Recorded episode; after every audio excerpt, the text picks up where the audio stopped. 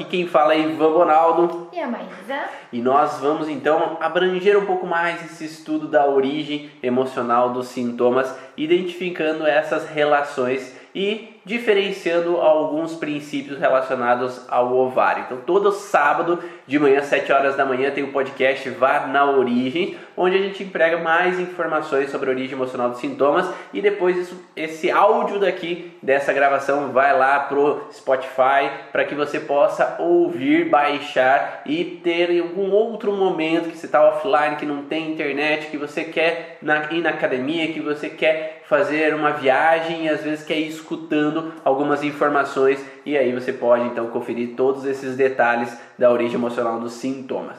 Então, quando nós falamos de ovário, a gente precisa entender que também existe alguns princípios que a gente possa olhar para ele, que primeiramente nós temos dois tecidos no ovário. Os principais tecidos né, no ovário e é através desse entendimento desses tecidos que a gente vai relacionar aos sintomas que essa mulher vai apresentar, então seja durante ali o período fértil, durante o período menstrual, que possam ter alguns sintomas diferentes aí para cada pessoa. Mas antes de mais nada, olá a todos aí que estão chegando, vai me dizendo se o áudio está ok, se está ouvindo bem essas informações. Hoje estamos aqui em três pontos no youtube.com/barra Ivan Bonaldo, no Instagram é, Ivan Bonaldo e na Maísa, aqui no Instagram da Maísa. Qual que é o Instagram, Maísa? É microfisioterapia.maísa. Então estamos em três pontos ao mesmo tempo. Depois vamos pro áudio aí do, é, das informações lá do podcast. Olá, Fer, tudo ok? Então, áudio, beleza. Então, só para a gente não perder nada aqui, Cláudia, ok. Então, beleza. Então, quando nós falamos do ovário, nós temos dois tecidos principais que a gente acaba estudando dentro das leis biológicas. O primeiro tecido é o tecido que vai derivar ou vai produzir o óvulo. Então, vai trazer a formação do óvulo. E esse tecido é um tecido mais arcaico. O que, que significa mais arcaico? Dentro da filogênese, da evolução das espécies, surge a necessidade primordial de fecundação. Então essa é a base principal para manutenção da espécie. Então se há fecundação, há manutenção da espécie. E nesse tecido especificamente do ovário, ele vai ter então uma alteração sim, quando nós vivemos um conflito específico, que é um conflito arcaico de perda. Sendo assim, se nós temos um conflito de ovário, se é um conflito arcaico e a função do ovário é reproduzir, o conflito de perder biologicamente, né? Se uma fêmea perde todos os filhotes, perde todo o rebanho ou o grupo, a matilha, eu tenho que entrar geralmente para fecundar novamente, produzir mais óvulos para fecundar, para que eu possa repovoar aquele grupo. Senão, vai ter uma extinção daquele grupo, daquela matilha, daquele rebanho, e aí isso pode gerar um perigo à espécie. Então, por isso é o contexto mais arcaico possível, né? Então, o que é mais arcaico? A função é não é psicológica, não. Agora eu perdi, agora vou engravidar. A função é teve perdas para que o, o grupo se permaneça. Nós temos que ter então uma reprodução e aí manter aquele grupo íntegro, né? Faz sentido, Maísa? Faz sentido. Se a gente pensar que sozinhos eu não consigo continuar, ou se eu não tenho pelo menos é, um parceiro, filhos que continue a nossa espécie, no caso mais arcaico, como tu falou, eu não consigo perpetuar e talvez eu também vá ter riscos na minha vida, né? Além da minha família, no caso. É porque se eu não tenho um grupo, eu tô estou em perigo. Né? Quanto menor o grupo, maior o perigo. E a Juliana coloca ali, ó, tirei é, um ovário porque tinha cabelos, unhas, nunca tive dor e sempre tive menstruações normalmente. E isso é um teratoma que está relacionado diretamente a essa camada do ovário. Então, quando há um conflito relacionado a essa parte que é uma camada mais arcaica, que é uma camada derivada do endométrio na embriologia, ela tem essa produção então de pelos, cabelos, que é chamado de teratoma, como se fosse uma produção de um feto, mas uma produção autônoma, digamos assim. Não teve, não teve o espermatozoide lá para ver esse processo mas é uma produção autônoma, como se eu tentasse criar a vida, porque há uma perda mal resolvida. Então, Fiz o melhor que eu pude com aquilo que eu tinha sozinho, né? Então por isso que não foi funcional, né? Exato, não, não houve a vida ali naquele momento.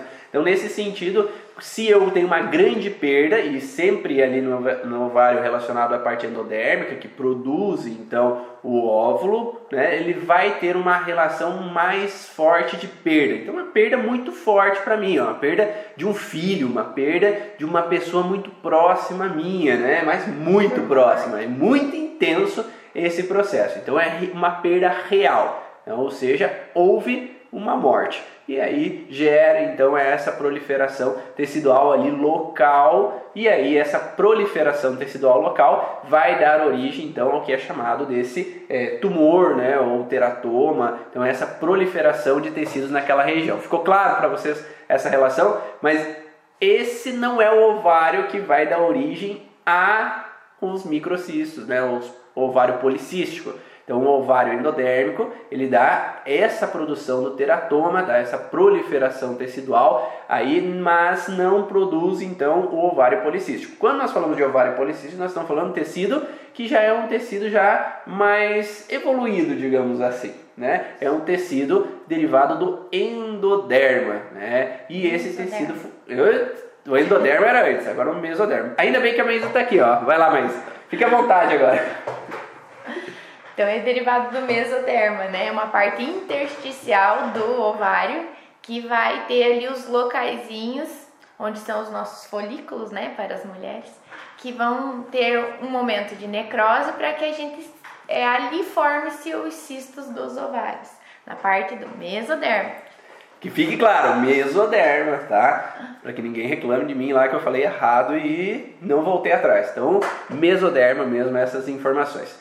Agora, Lívia, já que você chegou aí, coloca o tema pra gente. Então, ovário policístico aí, só para eu só para eu gravar ali e colocar no tema para quem estiver chegando agora no Instagram. Tá? Então, quais são as causas então desse ovário policístico? O que, que pode causar? Já que a gente já sabe que não é uma derivação endodérmica, mas é uma derivação do mesoderma, e o Dr. Hammer separou o mesoderma, então mesoderma antigo, mesoderma de transição e mesoderma novo. Então a base é de um mesoderma novo, tá? que vem de uma evolução aí mais intensa das espécies, e nesse mesoderma novo ele funciona de uma maneira diferente dos outros tecidos. Né? Então, quando nós vivemos um conflito, o que, que acontece na fase ativa, então, Maísa? Enquanto eu, eu gravo aqui o tema.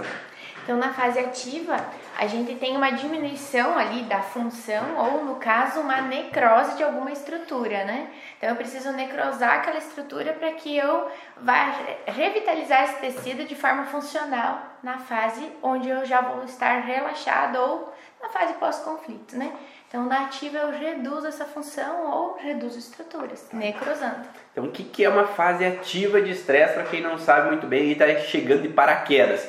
É enquanto a gente está no conflito. Então, quando eu estou vivendo um incômodo, a frustração, o mal-estar, aquele, aquela situação frustrante ali está presente ainda. Então, enquanto eu permaneço no processo de estresse, há então a permanência de uma necrose tecidual dessa região folicular. Então eu vou ter essa alteração, vai estar necrosando, vai estar necrosando, mas eu não tenho sintoma. Né? Em geral, a mulher não vai ter grandes sintomas nessa fase ativa de estresse. Mas alguns sintomas específicos. Né? Quais são os sintomas específicos? São a. Quem sabe aí, quem sabe, que vamos lá, vamos ver quem que está estudioso aí do contexto das leis biológicas e sabe um pouquinho mais sobre essa relação. Então, enquanto eu não, enquanto as pessoas vão respondendo aí, mas quais tipos de conflito a gente pode olhar então para essa relação de ovário? Então são os conflitos de perca e nesse momento aqui do mesoderma, do mesoderma novo, a gente olha sempre para incapacidades, né, ou desvalorizações, onde eu não consegui ser capaz de resolver, me sentir impotente né, em fazer aquele, aquela solução, em resolver o problema, ou fui desvalorizada pela solução que eu achei que seria legal fazer. Então, quando eu não tenho esse momento de capacidade aí, eu vou me sentir perdendo algo ou culpado por não ter evitado a perca nesse momento. Olhando para o ovário, perda sempre, mas o sentido de eu talvez me sentir um pouco culpada, não pude fazer a, da melhor forma para que eu não perdesse a pessoa, que ela não se afastasse de mim. E aqui as percas não são necessariamente tão fortes, né, Ivan? Então aquelas, aquelas dificuldades que a gente tem no dia a dia são muito comuns até. Onde eu, não, onde eu perdi um amigo por falta de presença, onde eu, onde eu perdi talvez uma gestação, onde eu perdi alguém próximo, mas que não fosse aquela coisa tão séria, aqui nessa parte do mesoderma novo pode configurar essa perca também. Então essa relação de perda, que fique claro, é sempre com uma pessoa ou um animal. Então eu posso encarar um animal com muito amor, muito carinho e aquela perda daquele animal ser uma grande dor para essa pessoa. Eu posso ter uma perda de uma avó, de um tios, sobrinhos, enteados, seja quem seja, né? uma pessoa que eu quero bem, uma pessoa que me toca, porque senão é uma pessoa que eu não tô nem aí, se faleceu não vai me incomodar tanto.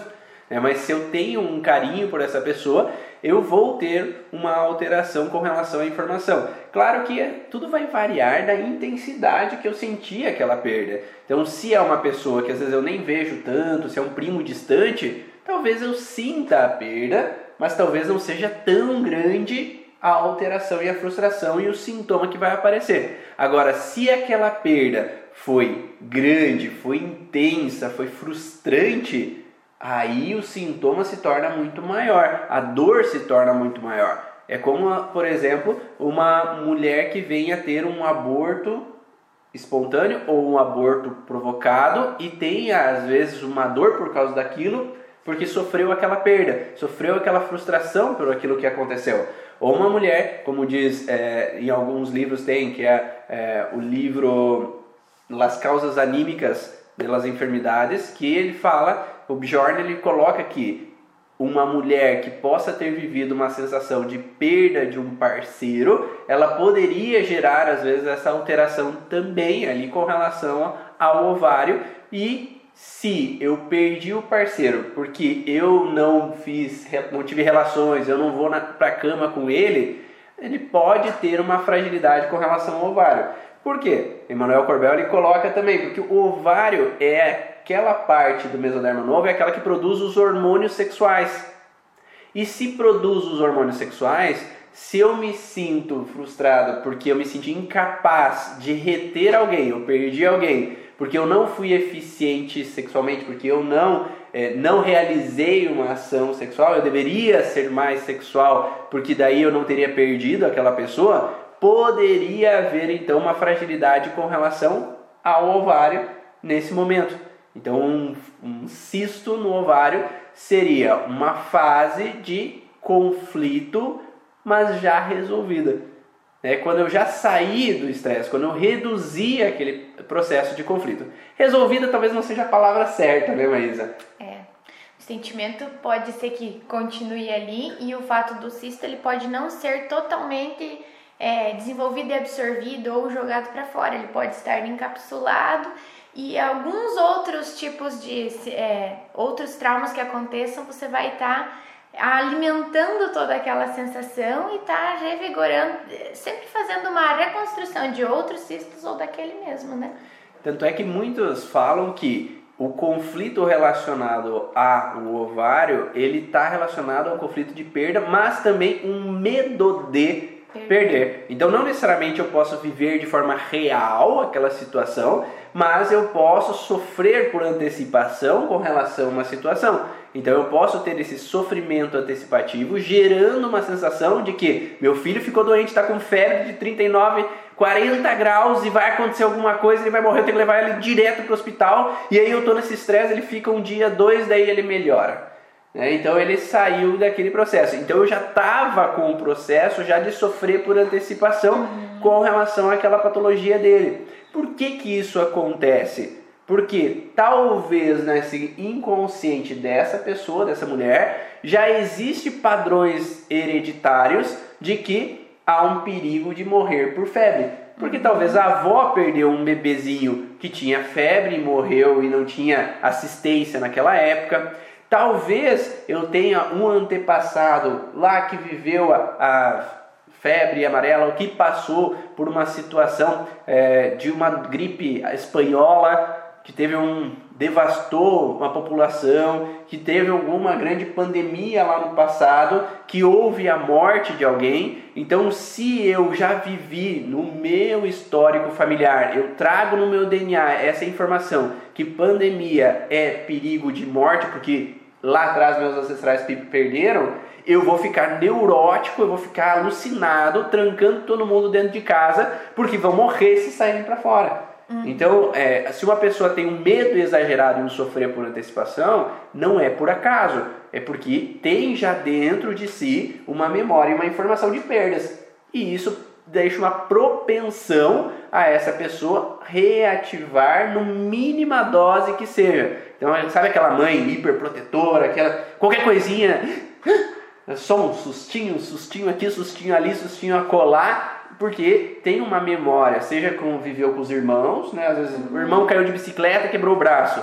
Então, não, ó, cuidado, ó, sabe, fica cercando os filhos só pra, por via das duas, vai que cai, cai quebra o braço igual meu irmão quebrou lá na infância. Eu me senti incapaz de proteger, ele foi pro hospital, teve que fazer cirurgia, sei lá, né? Uhum. Então, pode trazer uma memória de uma informação já antiga. Faz sentido para você? Está dando para entender essa relação? Então, esse medo de perder também gera uma necrose tecidual nessa parte intersticial, então, do ovário, que vai então gerando uma alteração. Lembra que eu falei que se eu estou em fase ativa de estresse e essa parte libera hormônios, o que, que acontece na fase ativa de estresse? O que, que tu me diz? Posso ter uma ausência da menstruação nesse momento, porque eu preciso esperar para ver o que vai acontecer, né? Então, se eu tô no medo da perca ou realmente nesse sentido ativo, eu tô estressado ali talvez as pessoas até façam essa relação. Ah, minha menstruação tá atrasada porque eu tô estressada, minha menstruação atrasou porque eu passei por um, um problema, um susto mesmo. Então faz sentido nesse contexto porque talvez aquele período ali que você estava estressada pode ter sido isso. Ou minha menstruação adiantou também, né? Ela teve um escapezinho. Também pode haver um, uma perca de sangue um sangramento meio estranho ali em função da fase ativa. Então, nesse sentido, quando a gente está em fase de estresse, pode ser uma das causas de uma mulher ou uma menina começar a menstruar mais tarde também. Então, ela começa a menstruar mais tarde porque ela está num bloqueio hormonal que impede com que ela viva aquela menstruação enquanto ela permanece em estresse. Então ela tem que permanecer em fase ativa de estresse e possa ter um bloqueio hormonal. Ou pode ter uma baixa de libido. Então, se eu estou num conflito de perda, fala sério aí vocês, né? Se você viveu uma perda, imagine você vivendo uma perda grande, uma perda intensa, uma perda de um filho, uma perda de um pai, uma mãe. Você vai ter, você tem vontade de fazer sexo naquele dia? Será que naquele dia, naquele momento, vai ter vontade de ter relação?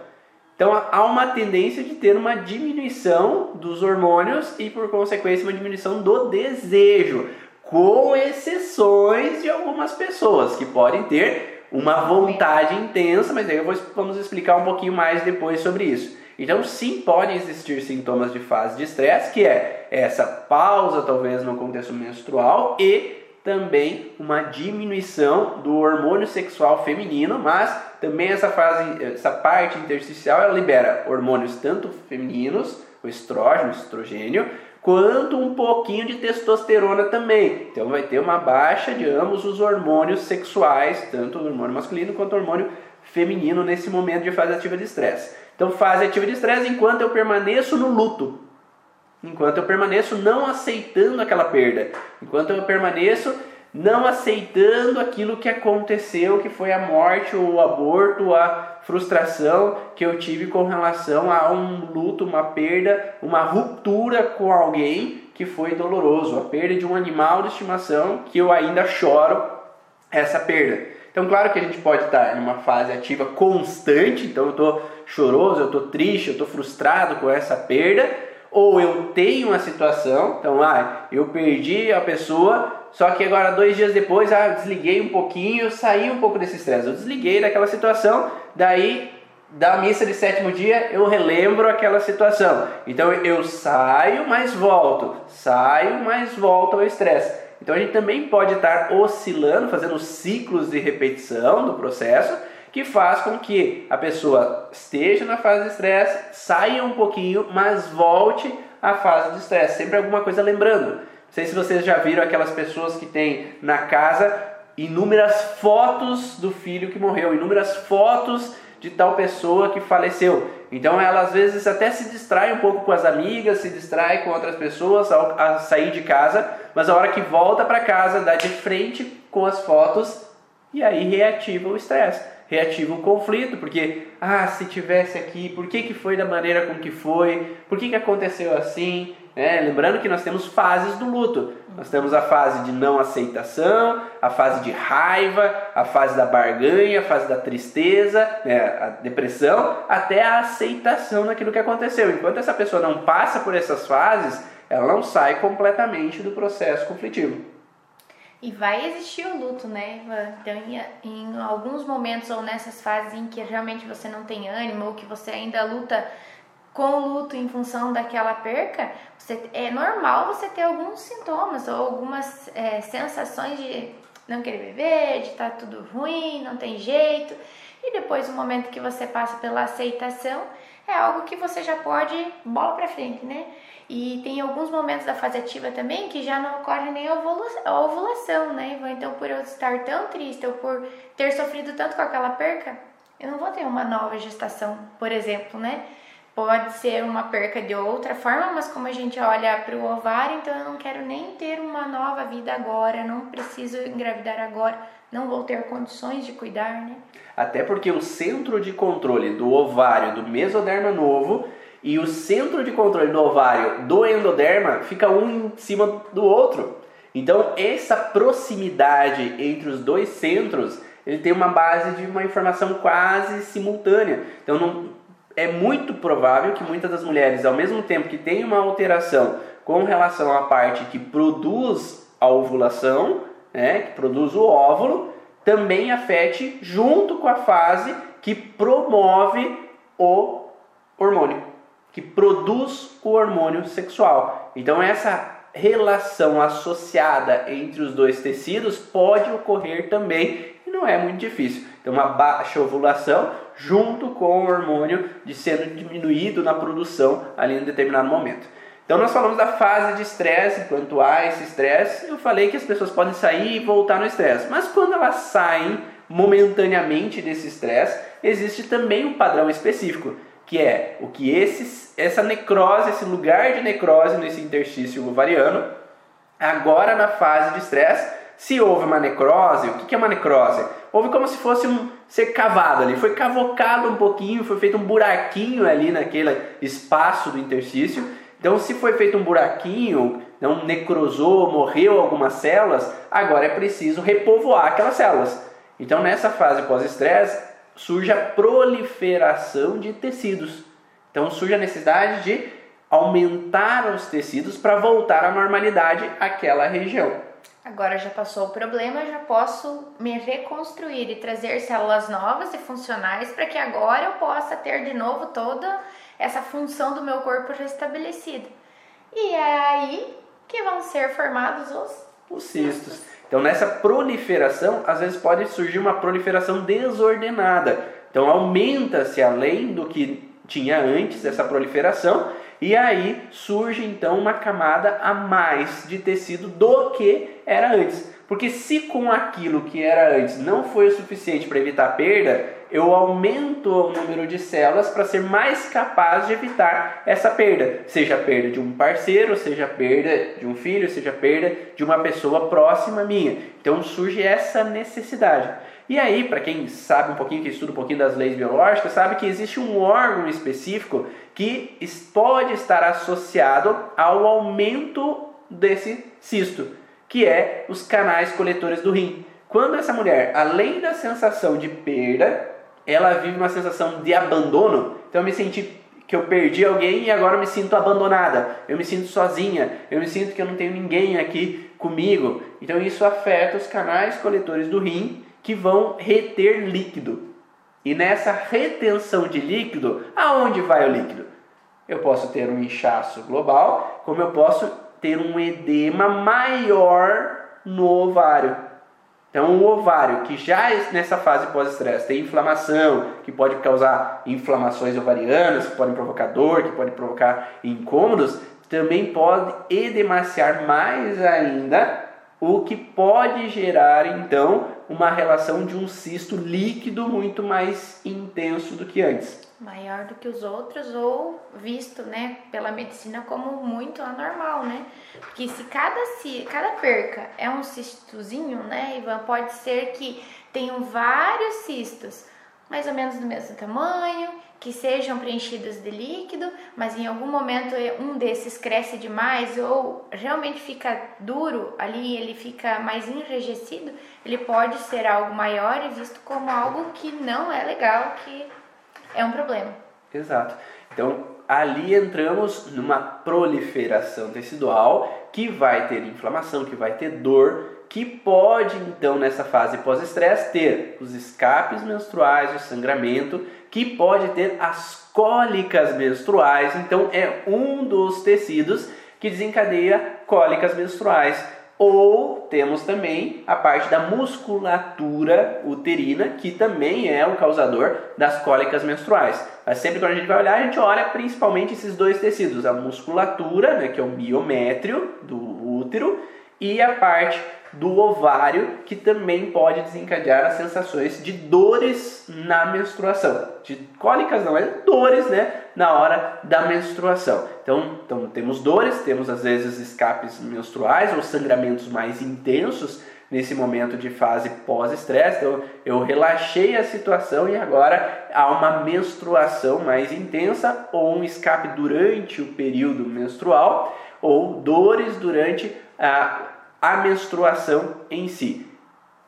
Aquela Mas... menstruação que dura muitos dias também, né, Ivan? Às vezes tem mulheres que é, relatam que o ciclo menstrual tem muito mais dias do que o normal, ou quase que um emenda no outro muitas vezes ainda tomando um medicamento que deveria segurar, pelo fato desse processo estar ali no pós-conflito, o corpo precisa resolver isso, deixar isso de novo funcional, ele pode até dar essa brigadinha com o medicamento, né? Perfeito.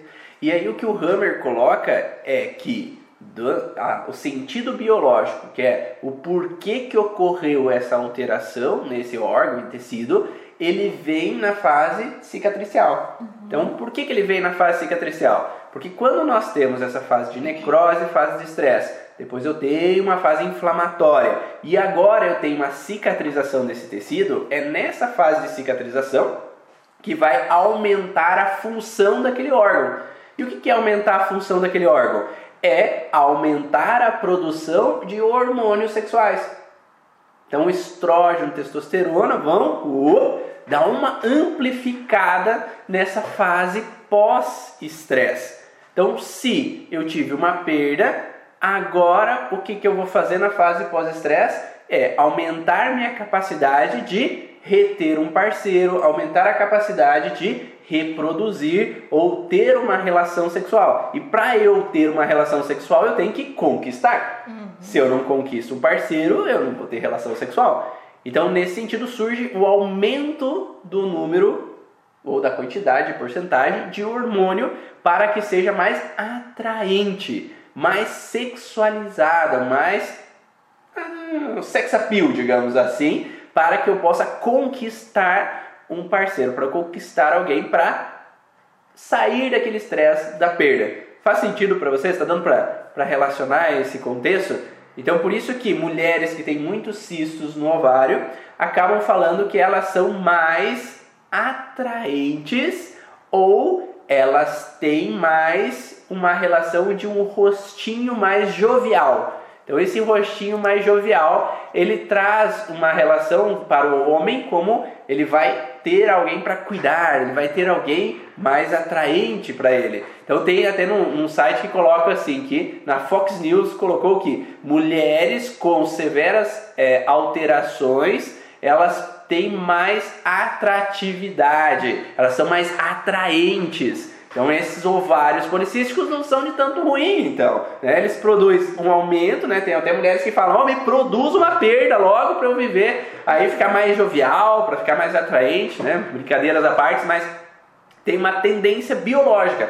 A função biológica ou o sentido biológico que o Dr. Hammer colocou é que produzir mais hormônios faz eu ser mais atraente ou mais atrativa sexualmente para assim poder conquistar mais facilmente um parceiro e solucionar aquela perda tendo um filho, reproduzindo e tendo de novo uma gestação, um outro filho ou é, revivendo agora um momento com, com uma criança que é, lembra o sentido biológico inicial, é repovoar o rebanho. Se nós perdemos todos, agora eu tenho alguém para que eu possa ser capaz de cuidar. A Maísa falou aqui, a principal base do mesoderma novo é a capacidade. Eu tenho que ser capaz de. Então, se eu não me sinto capaz de, eu entro em frustração. Então, agora eu tenho alguém para ser capaz de cuidar, para ser capaz de proteger de uma certa forma. Então sempre a gente vai olhar nesse conflito da base de perda, mas sempre pensando nessa incapacidade, ineficiência ou autodesvalorização por uma perda. E aí, enfim, quando esse processo de ativo passa, né, do estresse, então eu já sou capaz de fazer esse novo cuidado, de ter uma nova pessoa então eu preciso logo engravidar, né, Ivan? E existem muitos relatos de pacientes que vêm com um filho após uma perca, que eles falam: "Ah, mas é normal agora, né? Eu eu querer cuidar" ou "Ah, mas é só essa depois de tantos abortos e tal". A gente acabou, é como se fosse uma desculpa para que aquela super proteção, ela já tem no racional dela que ela entende que eu preciso cuidar dessa porque só essa foi tão difícil eu ter só essa. Então eu super protejo, eu mimo, eu dou algumas regalias que às vezes até eles trazem pra gente. Ai, ah, eu acho que a gente mimou demais, agora a gente precisa dar uma tratadinha, né? Mas é porque, né, doutora, aqui a gente tem que cuidar, é a única, foi tão difícil de ter essa. Então, realmente, o sentido biológico é ser capaz agora de proteger e manter essa pessoa, essa criança, esse filho comigo. Perfeito. E aí eh, me faz pensar que aquelas mulheres que têm dificuldade para engravidar, né, elas ah, faz um mês, dois meses, um ano, dois anos, três anos, quatro anos tentando e aquela pressão externa e que o médico fala, ah, porque tu tá muito ansiosa para engravidar, tá muito ansiosa para engravidar, por isso que você tem a dificuldade em engravidar, faz pensar que essa incapacidade em reproduzir, essa incapacidade em procriar, também possa permanecer num bloqueio de ovário. Uhum. Tanto é que uma mulher que adota, às vezes logo depois tem um filho uma mulher que às vezes acaba tendo é, realmente uma gravidez por fertilização, depois tem um filho natural. Então essa relação de quando eu relaxo esse estresse faz com que eu saia do conflito ativo de bloqueio hormonal e possibilite com que às vezes eu tenha então uma fecundação, com que eu possa ter então é, uma filiação posteriormente. Né? Então são vários bloqueios e às vezes eu encontro também essa relação com a, o medo de engravidar. Né? Então, o oposto do sentido. Então, às vezes, tem uma mulher que vem no transgeracional, na história da família, que engravidou e perdeu, que engravidou e teve perigo de morrer no parto, que teve uma perda de filho mal resolvido. Então, aquilo fica numa memória transgeracional, que é uma memória familiar, que traz para o DNA dessa mulher agora que gravidez é um perigo de perder. Então, sempre quando eu vou engravidar, o cérebro já liga o alerta porque é perigoso, é perigoso, é perigoso, perigoso, porque lá na história já viveram coisas assim, de engravidar e perder e sofrer. Uhum. Então, não engravida porque vai ser perigoso.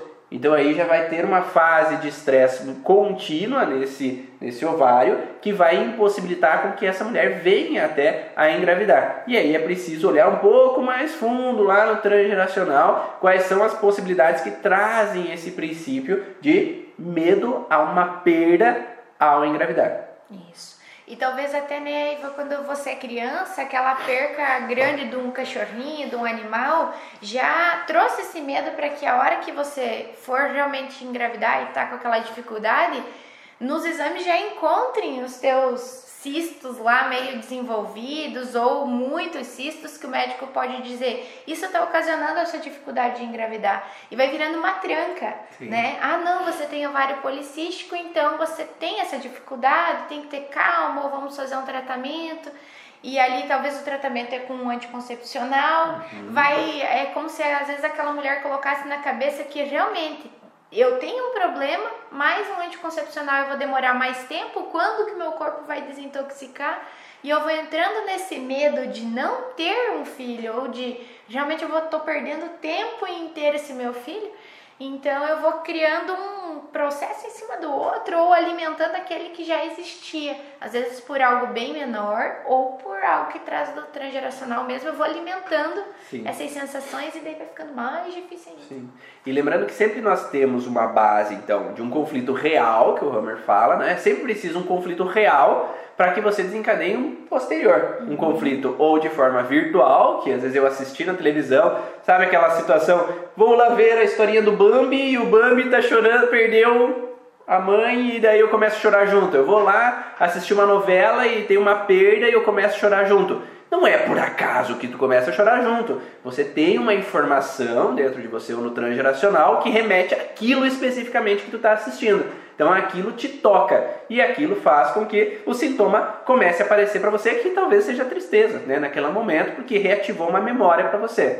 Ou eu posso ah, de uma forma de sofrer por antecipação, né? Então eu começo a antecipar alguma situação, porque se eu tenho medo que meus filhos morram, eu tenho uma representação numa história lá na família que alguém morreu, uhum. né? E aí faz com que tenha esse processo de alteração ou eu posso ter uma relação que eu posso ter um simbolismo com relação ao processo. Mas também o simbolismo ele vem de um algo real que já aconteceu anteriormente, que foi agora simbolizado através de uma outra informação do aqui e agora. Então por isso que é importante olhar os sinais que o paciente está reativando, porque nem sempre aquilo é a base do processo.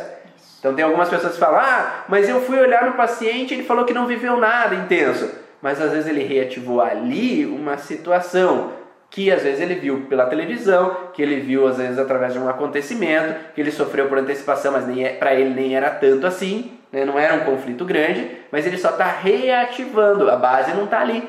Então é preciso ser preciso, por isso que a gente cobra tanto no curso Origem de ser preciso para encontrar qual é a causa original, tanto é que no curso a gente olha muito transgeracional e tem aula sobre isso, para que você possa olhar o transgeracional e da onde foi a base do processo que trouxe aquele sintoma para o paciente. Então, pode ter essa alteração.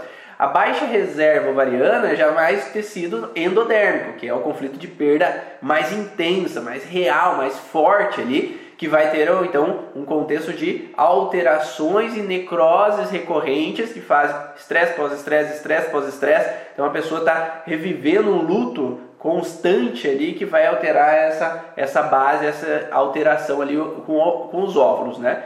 Agora, quando nós, a Maísa falou anteriormente que se eu vivo um conflito, né? Então, por exemplo, eu vivi uma perda de minha avó. E aquela perda da avó foi grande e dolorosa para mim. Então eu tive uma perda que eu provoquei uma necrose, daí agora eu já vivi o luto, já passei um pouco e agora eu tenho um cisto no ovário um cisto no ovário.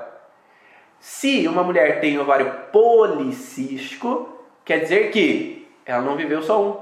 Então ela viveu a perda de um tio, ela viveu a perda de um animal de estimação, ela viveu a perda de uma amiga do coração que foi embora, se afastou, não necessariamente morte, né? Ela foi embora, mudou de cidade, eu sofri muito com essa perda. Eu vivi o medo de o meu irmão morrer porque ele caiu e se machucou e aí eu tive preocupação com ele. Uh, daí eu vivi uma outra situação, uma outra, outra, outra. Então a quantidade de cistos tem a ver com a quantidade de conflitos que eu vivi, real, virtual, imaginário, simbólico, tá? de forma intensa ou de forma pequena. Quanto maior o cisto, maior a intensidade.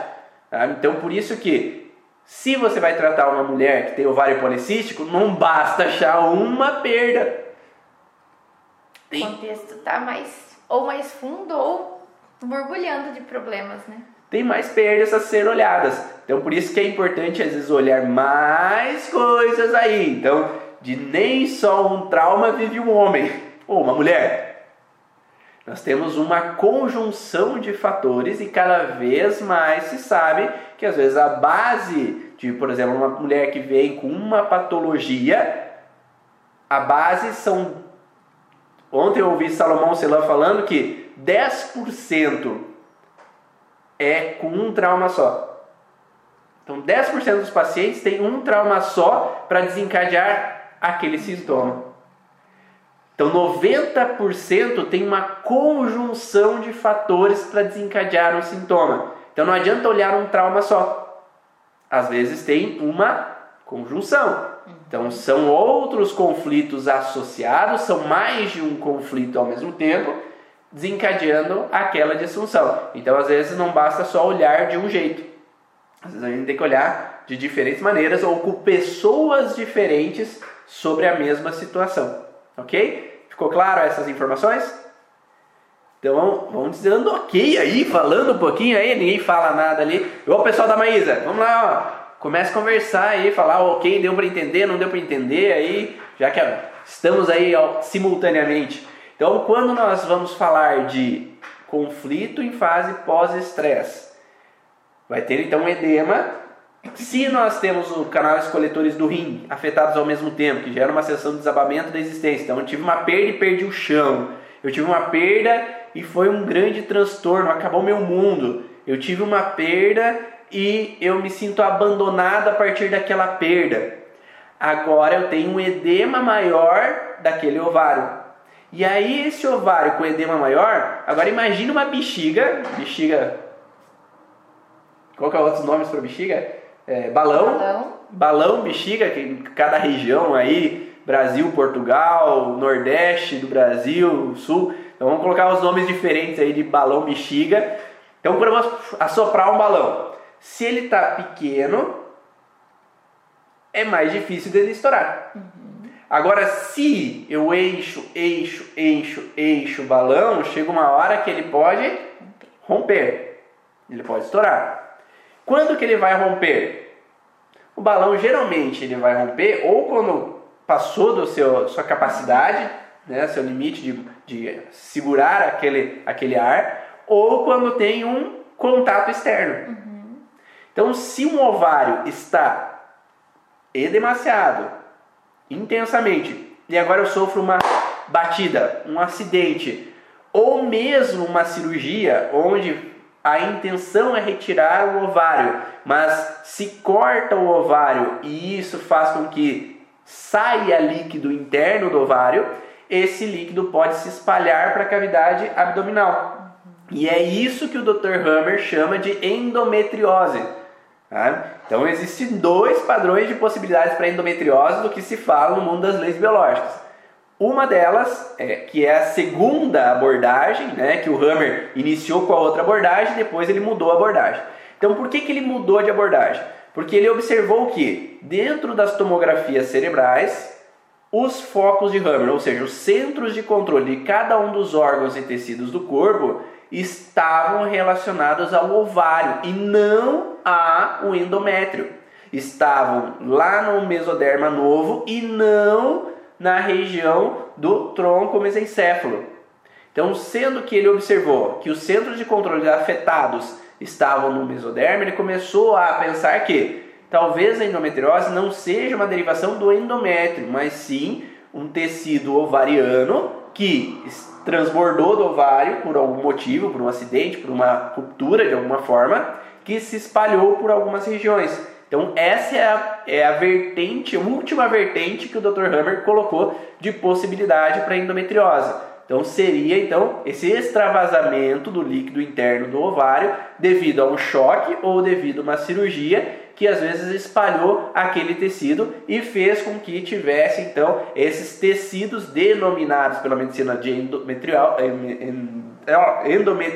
né, que é o tecido do endométrio seria espalhado, mas o Dr. Hammer começou a acreditar que seriam tecidos do ovário que se espalhavam. Tanto é que algumas mulheres que eu atendo, elas acabam até relatando que depois da cirurgia de ovário, começaram a desencadear endometriose. Então é um ponto de interrogação a gente olhar nos nossos pacientes para começar a observar. Né? Deu para entender essa relação? E é, legal, né? Interessante para gente que vai trabalhar com as leis biológicas, com as terapias, de realmente ver que pelo nome ser endometriose, às vezes a gente é induzido a buscar tecidos de endométrio, né? E nesse caso, essa paciente que pode ter vindo dos tecidos do ovário não vai resolver. Sim. Então, após uma grande perca, esse balãozinho pode ter simplesmente estourado, ou o fato da cirurgia dos cistos do ovário, né? E vai ter a endometriose, e às vezes a gente não está mexendo no lugar que realmente vai tirar aquele problema, ou que vai resolver aquele problema para aquela paciente. Então aguarde o ano que vem eu vou fazer um estudo grande sobre endometriose, daí quem sabe a gente tem a resposta disso tudo, tá? Mas antes disso, vamos ficar com o ponto de interrogação na cabeça e quem quiser me ajuda aí mandando informações sobre isso. E quando sim há uma segunda opção, que era a primeira que o Hammer colocou, e ainda alguns estudiosos baseiam-se nela, que é sim uma proliferação do endométrio, que acaba então se espalhando para a cavidade abdominal, que pode ser de diferentes fatores, que pode ser numa relação de dificuldade em nidificar, é o criar o meu ninho, criar minha família, encontrar o meu lugar. Eu estou ainda vinculado a um outro ninho e não consigo criar o meu ninho porque eu estou vinculado aos meus pais e não consigo criar a minha história, a minha família. Então, porque eu estou sempre me voltando aos meus pais, então eu posso ter um padrão ainda mal resolvido que faz com que eu geralmente desencadeie uma alteração ali local. Né? Então, então esse endométrio pode buscar um outro espaço para nidificar. Então o endométrio é aquele que vai preparar para que o óvulo fecundado se concentre naquele lugar, comece a captar então os nutrientes para que ele possa crescer. Só que se eu não me sinto capaz de procriar, ou nidificar, encontrar no meu ninho para criar os meus filhos, eu vou ter então um outro busca de lugar. Eu vou buscar um outro lugar. Pode ser no peritônio, pode ser no ovário, pode ser às vezes no intestino, pode ser na bexiga. Então eu vou buscar um outro território para procriar e aí conseguir então dar o vínculo ali à vida. É uma tentativa biológica, mas não funcional, né? porque não quer dizer que é, é uma tentativa que vai funcionar. Mas é a única maneira que o cérebro encontrou de achar uma outra forma de criar a vida. E nesse caso, né, existem também algumas dificuldades no caso de engravidar. Hoje a gente consegue começar a entender, né, o fato de que se eu não consigo nidificar dentro do útero, que seria uma gestação, eu vou buscar outros lugares, então realmente eu vou ter essa dificuldade, porque o conflito está ali naquele momento sem eu poder fazer isso, sem eu poder nidificar, sem eu poder gestar. Então, realmente é uma dificuldade. Então, quando a gente olha que são dois conflitos bem diferentes, distintos, né? Quando eu vou falar de pergo, quando eu vou ter essa dificuldade de, de nidificar ou esse conflito, né, ligado à nossa família de origem, é tão diferente a, a origem do problema que eu preciso estar ligado a essas informações, ao contexto do conflito, para que realmente para aquela pessoa que seja o contexto de ovário eu consiga atingir e melhorar para ela, trazer uma ressignificação dessa perca e melhorar a função do corpo para que ela alcance o objetivo dela. Quando é a questão do endométrio também, que eu consiga olhar para isso de forma pontual e realmente trazer esse benefício para a pessoa, né? Uma outra pergunta que fizeram ali é se, se no antepassado houve um aborto, uma antepassada teve um aborto, se os descendentes podem desencadear alteração no ovário. E sim, né? é possível desde que esse conflito não foi resolvido. Tá? Quais são os principais conflitos que são aparentes para nós ou para os nossos pacientes que vêm do transgeracional? São o que nós chamamos de criptas. Criptas é aquele túmulo onde ficou escondida aquela informação, é colocado escondido todo aquele processo, ninguém sabe daquilo, ficou abafado aquele processo, são fantasmas que nunca foram dialogados, conversados, observados, desvendados, são segredos. Os segredos familiares, quando tem um aborto que foi escondido, um provocado um aborto e ninguém sabe essas relações de que uma mulher engravida antes do casamento, engravida nova, e é levada para o convento para que ela possa ter o filho lá, que é levada para um hospital e para ficar lá para que ninguém saiba, para levada para outra cidade para que ninguém saiba, e esse filho é doado, esse filho é abortado, é, todo esse processo que é escondido, ele não é totalmente escondido. Ele fica no inconsciente coletivo da família e ele é passado no transgeracional pela informação genética de que tudo que é mal resolvido, alguém vai ficar com a conta. Uhum. Alguém vai trazer à tona essa informação para que se possa resolver. Então é essa relação de que alguém viveu um segredo porque matou alguém, Alguém viveu um segredo porque teve uma falência. Alguém teve um segredo que tinha famílias, tinha duas famílias, uma família aqui e outra em outra cidade. Tinha traições, que tinha N situações de segredos familiares são o que deixam a marca para o transgeracional. Uhum. Então, tudo que não é resolvido, tudo que é calado, tudo que não é processado pela pessoa, ela deixa de um presente para os seus descendentes. Só que esse, esse presente é um presente de evolução. Esse é um presente para que aqueles agora possam agora olhar para aquilo que nunca foi olhado e poderem agora de uma certa forma evoluírem, porque aquela pessoa não evoluiu, porque ela não trabalhou aquelas dores, ela não trabalhou aquela frustração. E porque ela não sabia, porque era assim que era antigamente, porque os pais estão aqui, os filhos não podem saber de nada, segredos ficam como segredos e as pessoas morrem com os segredos. Então tudo que não é revelado e fica na angústia às vezes para a vida toda para aquela pessoa, como também mortes que não foram bem aceitas. Então, por exemplo, uma morte de criança cedo, cedo né? uma, tragédia de crianças que foram é, assassinadas, sofreram ah, um trauma ou que foram atropeladas, sofreram grandes processos de, de incômodos. Eles vão trazer uma percepção e uma informação para os descendentes. Então, por isso que é importante olhar aquilo que se passa lá atrás para representar essa alteração. E isso pode ser visto de diferentes maneiras. Uhum. Pode ter um processo de síndrome de aniversário, porque às vezes aquela avó, ela teve uma perda quando ela tinha 20 anos de idade, e essa neta que não sabe da história, que ficou como um segredo lá atrás, aos 20 anos de idade ela tem uma perda. Aos 20 anos de idade, ela revive uma situação e aí ela vai começar a ter uma alteração no ovário é, isso é uma síndrome de aniversário. Ou nós podemos ter é, outras situações que podem representar então esse mal vivido que pode deixar um reflexo para o processo atual, como o Kleber coloca, que é os ciclos celulares memorizados. Então, é uma ciclos de repetição dessa história que vai se reprogramar em alguns momentos ou devido ao que o ancestral viveu, a gente vai reativar em momentos específicos da nossa vida. É, é tudo aquilo que não foi resolvido, né, Ivan? Como você falou. Então, aquilo que está escondido provavelmente não ficou resolvido, até porque eu tive que abafar, eu tive que, né, colocar alguma coisa ali para que ninguém visse, porque era algo muito ruim, muito feio, ou algo que é muito triste, muito difícil realmente de resolver.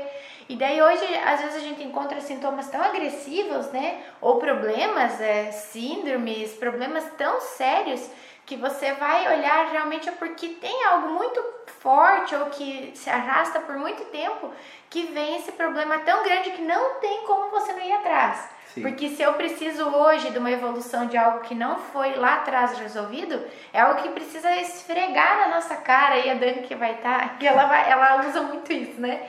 que realmente o universo às vezes precisa, o universo, nossas questões biológicas precisam esfregar na nossa cara, porque senão a gente também não vai atrás. É uma dor, é um problema, é algo que foi sofrido. Então às vezes é difícil a gente olhar para isso.